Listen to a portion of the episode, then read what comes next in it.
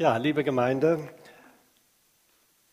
heute denke ich, ist allen auch bewusst, haben wir aus unserer Predigtreihe diesen, diese letzte Zeile dran als Predigtthema. Und gleich zu Beginn möchte ich einen, einen wichtigen Punkt mit euch klären. Und da brauche ich auch gleich am Anfang eure Mithilfe. Was verbindet ihr mit dem Stichwort Kultur? Drei oder vier ehrliche und spontane Begriffe. Bitte? Ja, Gegenteil von, okay, Natur. Ja. Haben wir fast keine mehr. Oh, das sind alles so die, die Nicht-Beschreibungen. Was verbinden wir mit Kultur? Bitte? Musik, ja. Kunst, aha. Essen, trinken, essen und trinken, ja, super. Also, Kleidung, genau. Also ich sehe, es gibt, es gibt Verbindungen, die wir haben. Ich selbst habe mich natürlich auch gefragt, was verbinde ich mit Kultur? Und äh, mir ist dann Folgendes eingefallen. Theateraufführungen, Konzerte, erlesenes Essen, Bildergalerie im Museum. Okay. Unser Thema laut Flyer heißt, ich bin zu Kultur berufen. Ich habe mich ein bisschen schwer getan damit und deswegen möchte ich das ähm, kurz klären. Meine Vorstellungen, meine Gedanken bei Kultur, bei dem Stichwort Kultur, die haben nicht wirklich auch meinen Predigtinhalt getroffen. Und deswegen habe ich mir erlaubt, das Thema etwas umzuformulieren und habe jetzt ähm, statt oder als Ergänzung, ich bin zur Kultur berufen, darunter geschrieben, berufen, mein Leben und Umfeld zu gestalten. Und das hat sehr wohl auch mit Kultur zu tun. Und es erweitert den Blick weg von der etwas äh, dunklen Bildergalerie im Museum, denke ich schon. Aber es weitet den Blick in unser Leben rein. Also ein, ein etwas ergänzter Titel, den ich auch im Weiteren benutzen will. Also seht mir nach, dass ich hier ein bisschen ähm, eine, ja, vom Titel her einen neuen, einen anderen Schwerpunkt setze. Also dann ist es mit der Vorbereitung jetzt mal geschafft. Und ja, in unserem Umfeld gestalten, unser Umfeld, das ist im Bild zu sehen, aber unser Leben, das sollte uns auch ziemlich klar vor Augen stehen.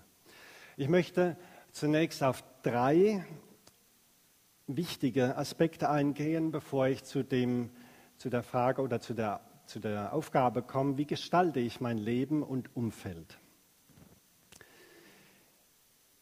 Wir haben in dem Kinderteil schon ein, ja, wesentliche Aspekte aus der Predigt gehört. Gottes Auftrag an Adam und Eva. Ich möchte ganz bewusst an diesen, ganz an diesen Beginn des menschlichen Lebens zurückgehen. In der Schriftlesung haben wir diesen kurzen Auszug aus der Schöpfungsgeschichte gehört. Gott hat uns und unser Umfeld ins Dasein gerufen. Er hat uns nach seinem Bild erschaffen. Nach seinem Bild, das bedeutet, dass die Menschen seinem Wesen ähnlich sind. Und so begann das Leben von Adam und Eva in einer wirklich ungetrübten Gemeinschaft mit dem Schöpfer. Der Lebensraum der beiden war die neu erschaffene Welt mit allem, was drin war. Und das war wirklich perfekt. Die Berge, die Täler, die Wälder, die Wiesen, Wasser, Land, die Tiere in der Luft, im Wasser, auf dem Land. Es war perfekt.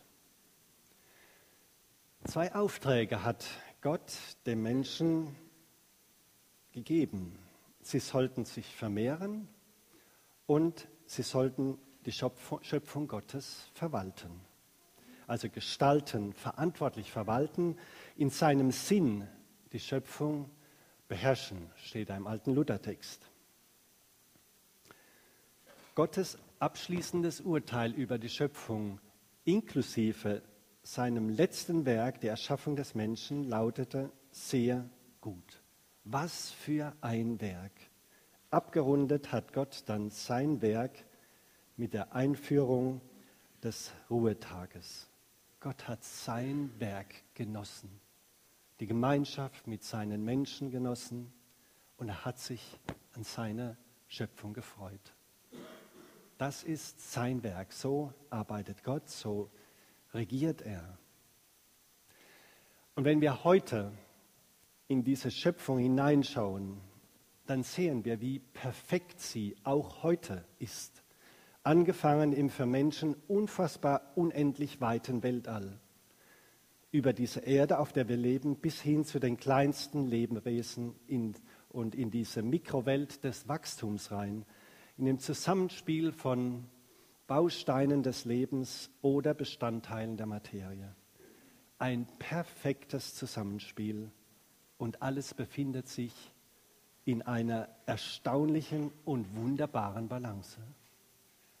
Wir haben jetzt noch Winter, aber es ist ja ein milder Winter und wir sehen schon, wenn wir rausgehen in die Natur, wie alles beginnt zu treiben. Die ersten Knospen sind da, die Haselsträucher, die blühen schon eine ganze Weile, die fangen normalerweise schon im Januar an. Aber wenn wir das wahrnehmen, was tun wir dazu? Das ist Gottes Werk. So kreativ, das lebt. Da ist seine Schöpfungskraft dahinter.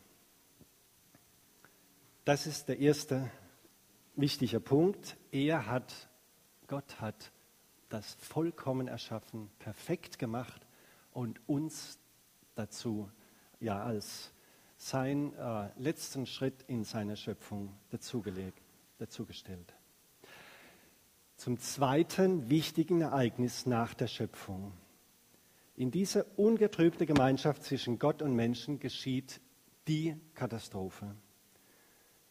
Und ich schreibe sehr bewusst oder habe sehr bewusst geschrieben, die Katastrophe der Menschen. Und wir wissen das, worum es geht. Gott hat den Menschen die gesamte Schöpfung anvertraut, hatte für ihn Essen und Lebensraum bereitgestellt und es gab nur ein Gebot oder ich sage es mal ein Verbot. Sie sollten von einem einzigen Baum in ihrem Lebensraum nichts essen.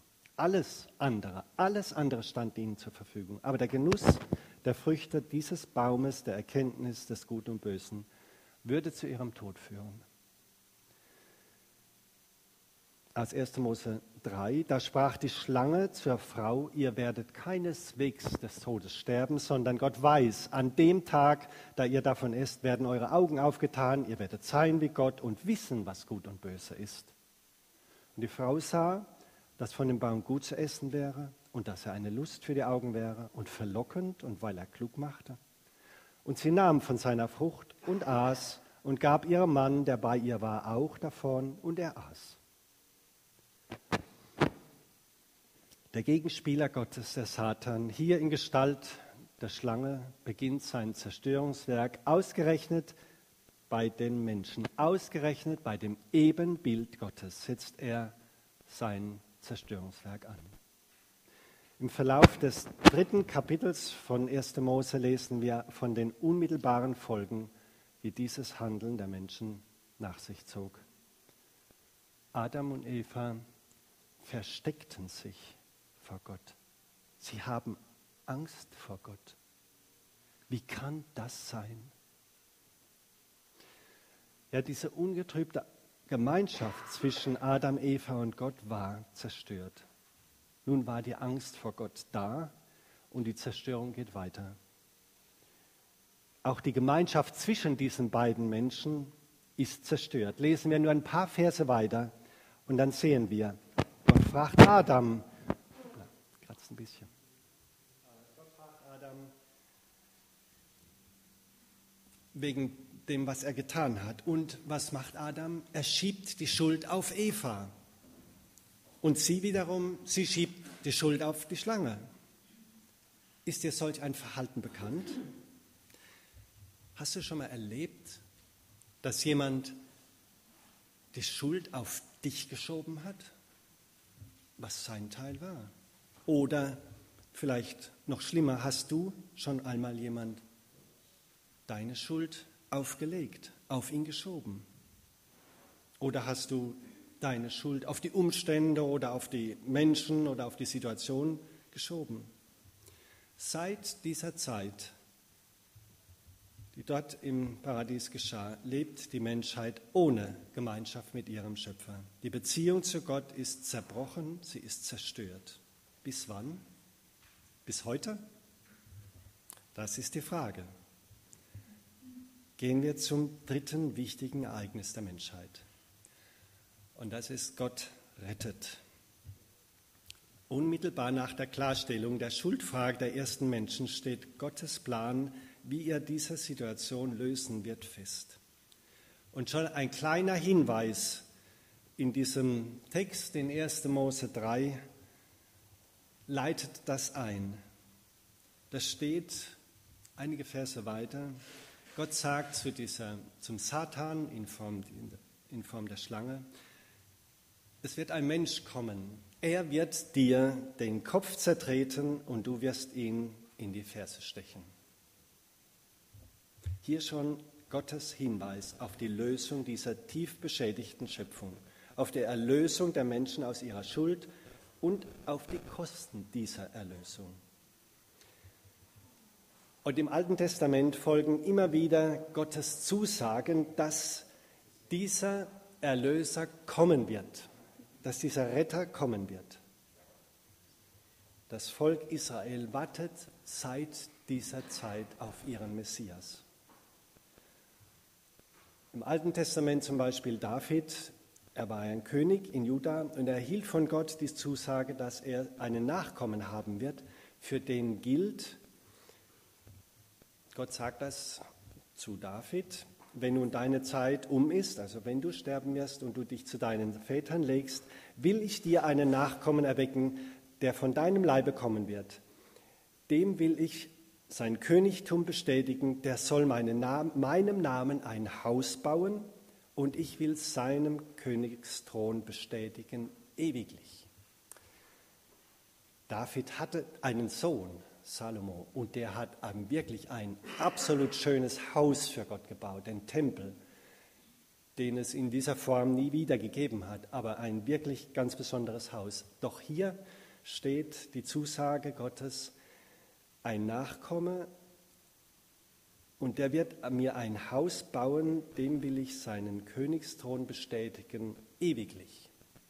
Auch der Salomo, der, der Sohn von David, ist gestorben. Sein Königtum war nicht ewig, aber diese Verheißung, die Israeliten, das Volk Israel kennt diese Verheißung bis heute.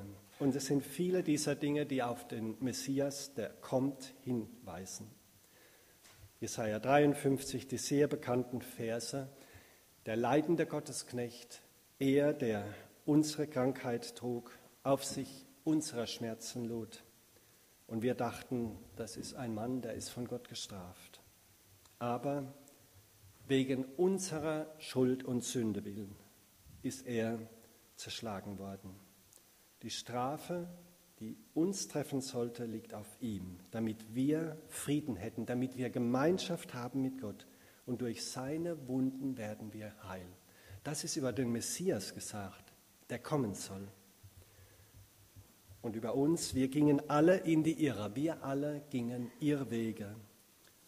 Wie Schafe, die keinen Hirten haben, jeder sah auf seinen Weg, aber der Herr warf unser aller Sünde auf ihn. Altes Testament Verheißung, eine Zusage. Hier kommt einer, der wird euch erlösen, der wird die Menschheit neu in die Gemeinschaft mit Gott bringen. Im Neuen Testament dann der Rückblick. Paulus schreibt dann im Galaterbrief, als die Zeit erfüllt war, sandte Gott seinen Sohn. Das ist dann dieses dritte wichtige Ereignis in unserer Menschheit. Mit der Geburt Jesu begann dieser dritte Schritt in Gottes Heilsplan, in seinem Plan, die Menschen aus ihrer Verlorenheit zu retten. Und die Juden zur Zeit Jesu, sie haben zwar diesen Messias erlebt, aber sie haben ihn überwiegend nicht erkannt. Einige wenige haben sich ihm, diesem besonderen Lehrer, Rabbi, anvertraut und ließen sich in seine Nachfolge rufen. Und das führte schließlich den Jünger Petrus zu seinem Bekenntnis. Wir Jünger haben geglaubt und erkannt, dass du der Heilige Gottes bist, der versprochene Messias. Das war dann dieses Zeichen, jawohl, hier hat ein Mensch oder einige Menschen den Messias erkannt.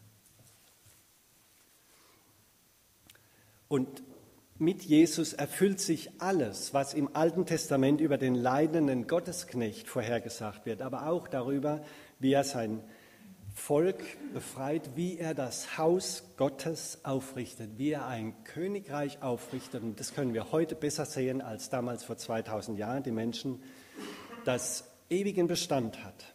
Gott selbst überwand die zerstörte Gemeinschaft zwischen Mensch und Gott durch den Kreuzestod Jesus, seines Sohnes. Und dann darauf ähm, ja, weist auch ein Bibelvers hin, eine Aussage von Paulus, die ich sehr schätze, aus 2. Korinther 5. Gott versöhnte in Christus die Welt mit sich selbst. Gott hat das getan. Und seit 2000 Jahren lebt die Menschheit in diesem Zustand. Gott versöhnte durch den Tod Jesu die Welt, uns mit sich. Niemand anders als Jesus hat dies zustande gebracht. Und das Problem heute besteht darin, dass die Menschen von dieser Versöhnung mit Gott nichts wissen.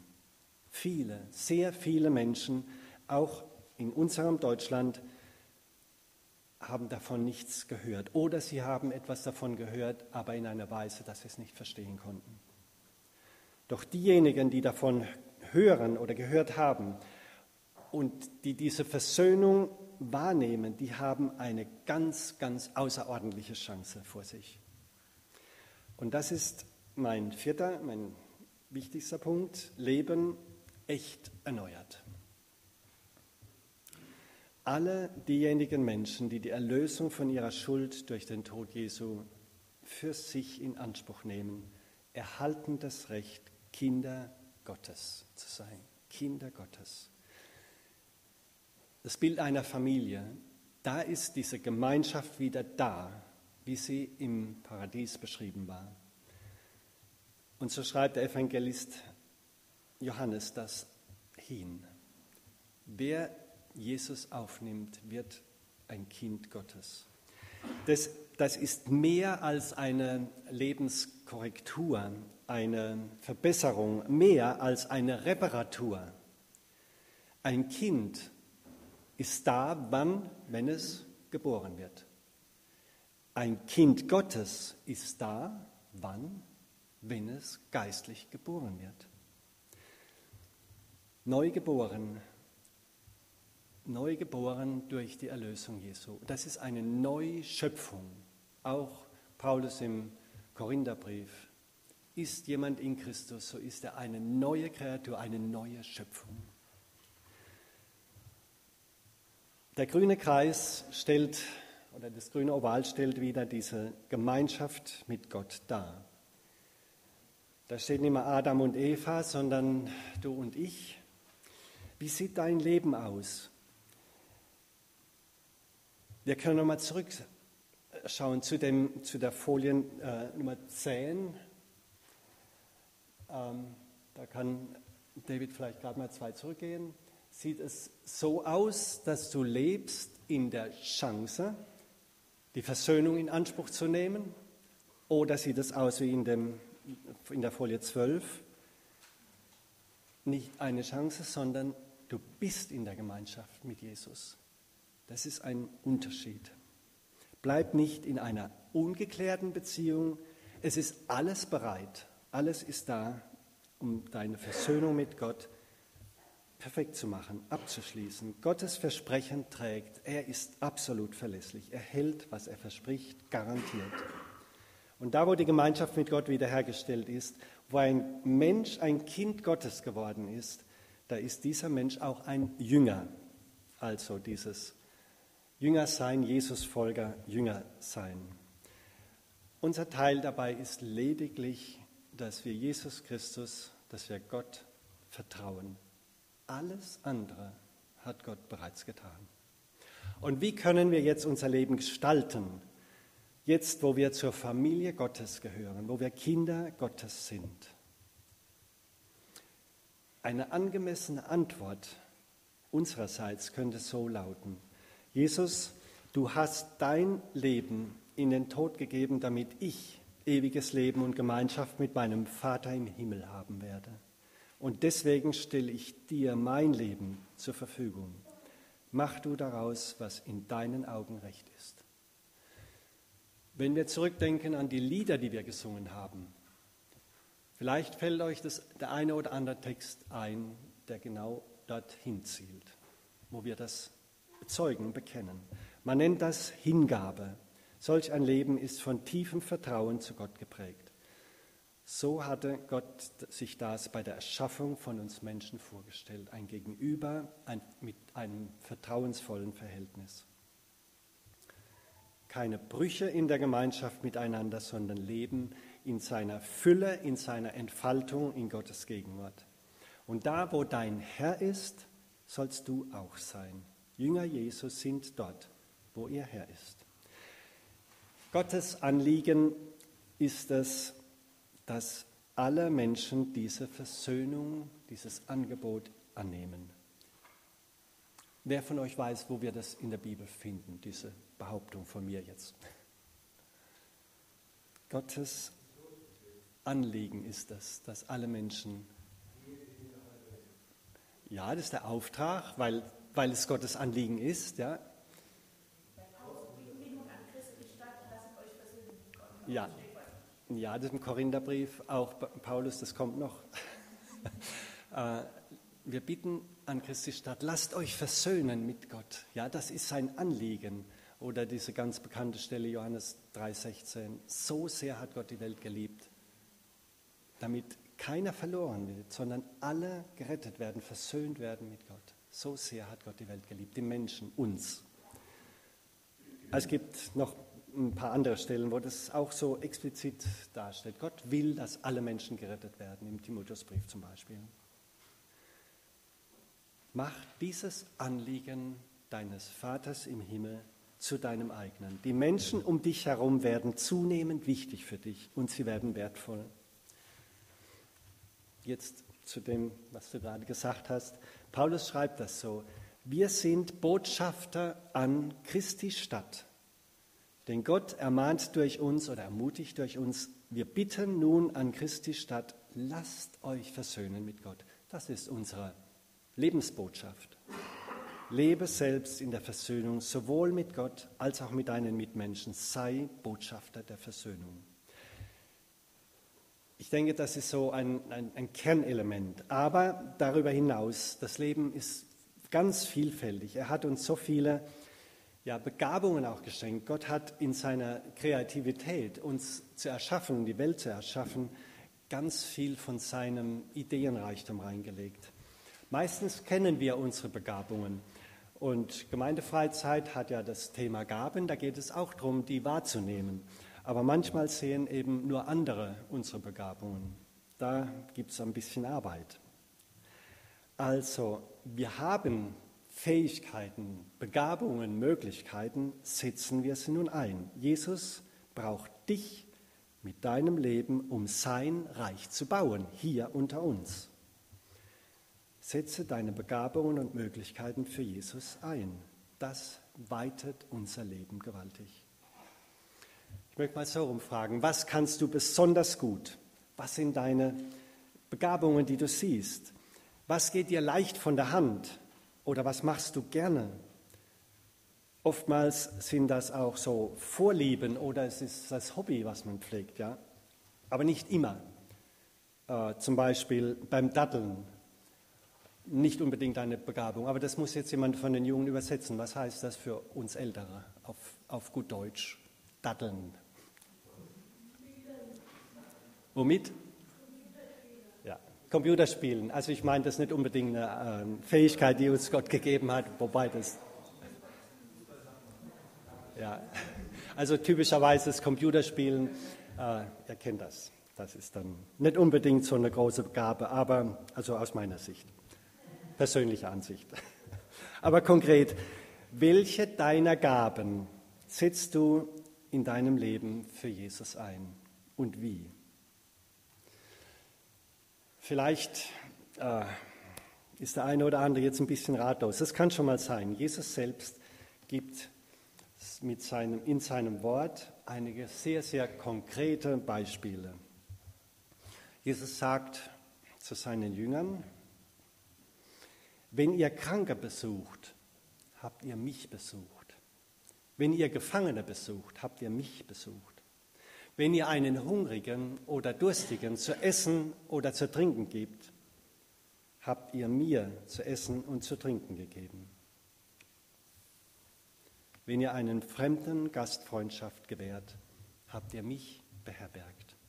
So einfach ist es, unsere Gaben und Möglichkeiten im Sinn Jesu einzusetzen. Und der heutige Morgen würde den, den Rahmen sprengen, wollten wir diese Möglichkeiten und Gaben, die wir haben, die uns zur Verfügung stehen, aufzählen. Also es gibt so einige Beispiele. Wer kann gut zuhören? Wer gut erklären? Wer kann Frieden stiften, Brücken bauen? Wer kann praktische Hilfe geben? Wer kann mit Finanzen helfen? Wer hat ein Auto und kann andere mitnehmen? Wer kann beten und hilft, die Not anderer zu tragen? Wer kann gut andere anleiten? Oder wer ist musikalisch oder hat technisches Verständnis? Wer hat medizinische Kenntnisse? kaufmännische Ausbildung. Es gibt so vieles in unserem ganz normalen Alltag, womit wir Gottes Reich bauen können, wenn wir uns von ihm beauftragen lassen. Ich möchte mit zwei letzten Hinweisen zum Schluss kommen. Damit wir uns in unserem Leben und dem Einsatz unserer Gabe nicht verlieren, womöglich alles zu unserer Selbstverwirklichung tun, bleib in der Haltung, Jesus, was willst du, dass ich tun soll? Dann werden wir auch die Rückmeldungen anderer Menschen an die richtige Adresse weiterleiten, nämlich zu Jesus. Unsere Gaben treten dann in den Hintergrund und es geht um den Dienst an den Menschen und für Jesus. Ein zweiter Hinweis hat den hat auch Adam und Eva schon betroffen. Ich habe da am Anfang vom Gegenspieler Gottes, vom Satan gesprochen. Wir sind erlöste Kinder Gottes, ja. Aber wir leben in der jetzigen Welt und sind auch hier diesen immerwährenden Angriffen des Satans ausgesetzt. Und er wird uns gerade da angreifen, wo wir uns stark fühlen. Da, wo wir es nicht erwarten. Und dass wir unseren Mitmenschen und Jesus gegenüber schuldig werden, das gehört leider zu unserem Leben dazu. Aber es bleibt gültig. Dafür ist Jesus gestorben. Diese Schuld hat er an seinem Kreuz weggetragen und gesühnt. Die wichtigste Waffe aus meiner Sicht in der Auseinandersetzung mit dem Satan ist die Pflege der Gemeinschaft mit Jesus in unserem Alltag. Nicht nur einmal morgen, jeden Morgen neu, sondern durch unseren, durch unseren Tag hindurch, durch unsere Arbeitszeit durch, durch die freie Zeit, durch die Belastungen oder die Zeiten der Freude, des Erholens hindurch. Wir sind und leben auf der Seite des Erlösers, des Siegers. Und wo du auch immer hingehst als Jünger Jesu, als Kind Gottes, Dort ist auch das Reich Gottes gegenwärtig und das erleben deine Mitmenschen. Und du darfst erwarten, dass dies zu ihrem Heil dient. Das Thema Gestalte dein Leben entsprechend Gottes Auftrag ist damit bei weitem nicht fertig. Aber hier sind wir alle aufgefordert, einfach weiterzudenken, zu fragen, zu beten und zu handeln. Und der Herr, der Herr freut sich wirklich über uns, wo wir seine vorbereiteten Werke einfach entsprechend unseren Möglichkeiten auch ausführen. Und dann sind auch die Dinge dabei, die wir eben nicht selbst ausdenken, sondern so wie wir es von Sabine am Anfang gehört haben, was der äh, Mitarbeiter von Bruder Andrew selbst erlebt hat. Dann sind auch die Dinge dabei, die wir nicht erwartet haben, vorbereitete Situationen, in die Gott uns hineinstellt, die wir nicht geplant haben, aber die wir durchleben können und wo wir erleben, er braucht uns. Und dazu möchte uns Gott seinen Segen geben Und damit bin ich mit meinen Gedanken am Ende. Ich möchte einladen zu einigen Augenblicke der Gebetsstille, dass wir einfach in, auch Jesus sagen können, was in unserem Herzen ist, ihm es einfach weitergeben können, was an Fragen offen ist, dass wir stellen können. Wenn Dinge da sind, die euch Fragen äh, bleiben, ihr dürft mich gerne nach dem Gottesdienst auch ansprechen. Ich möchte die Gebetsstille mit einem Gebet dann abschließen.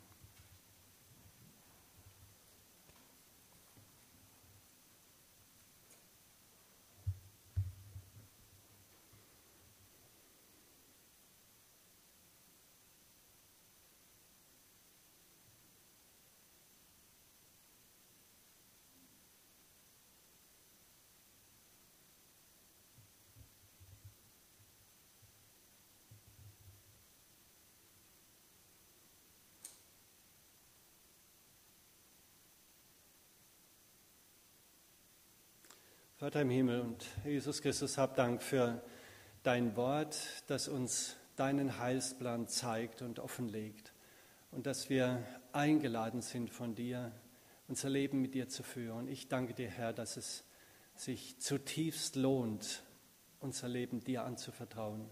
Und ich danke dir, Herr, dass du uns zu keinem Augenblick unseres Lebens mehr alleine lässt. Danke, dass du unter uns Gemeinschaft gestiftet hast, nicht nur untereinander, sondern mit dir und untereinander.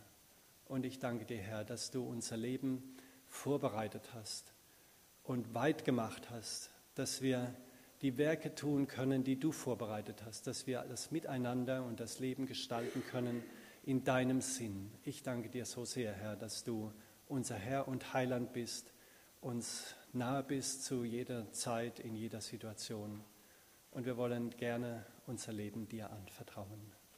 Hab Dank dafür.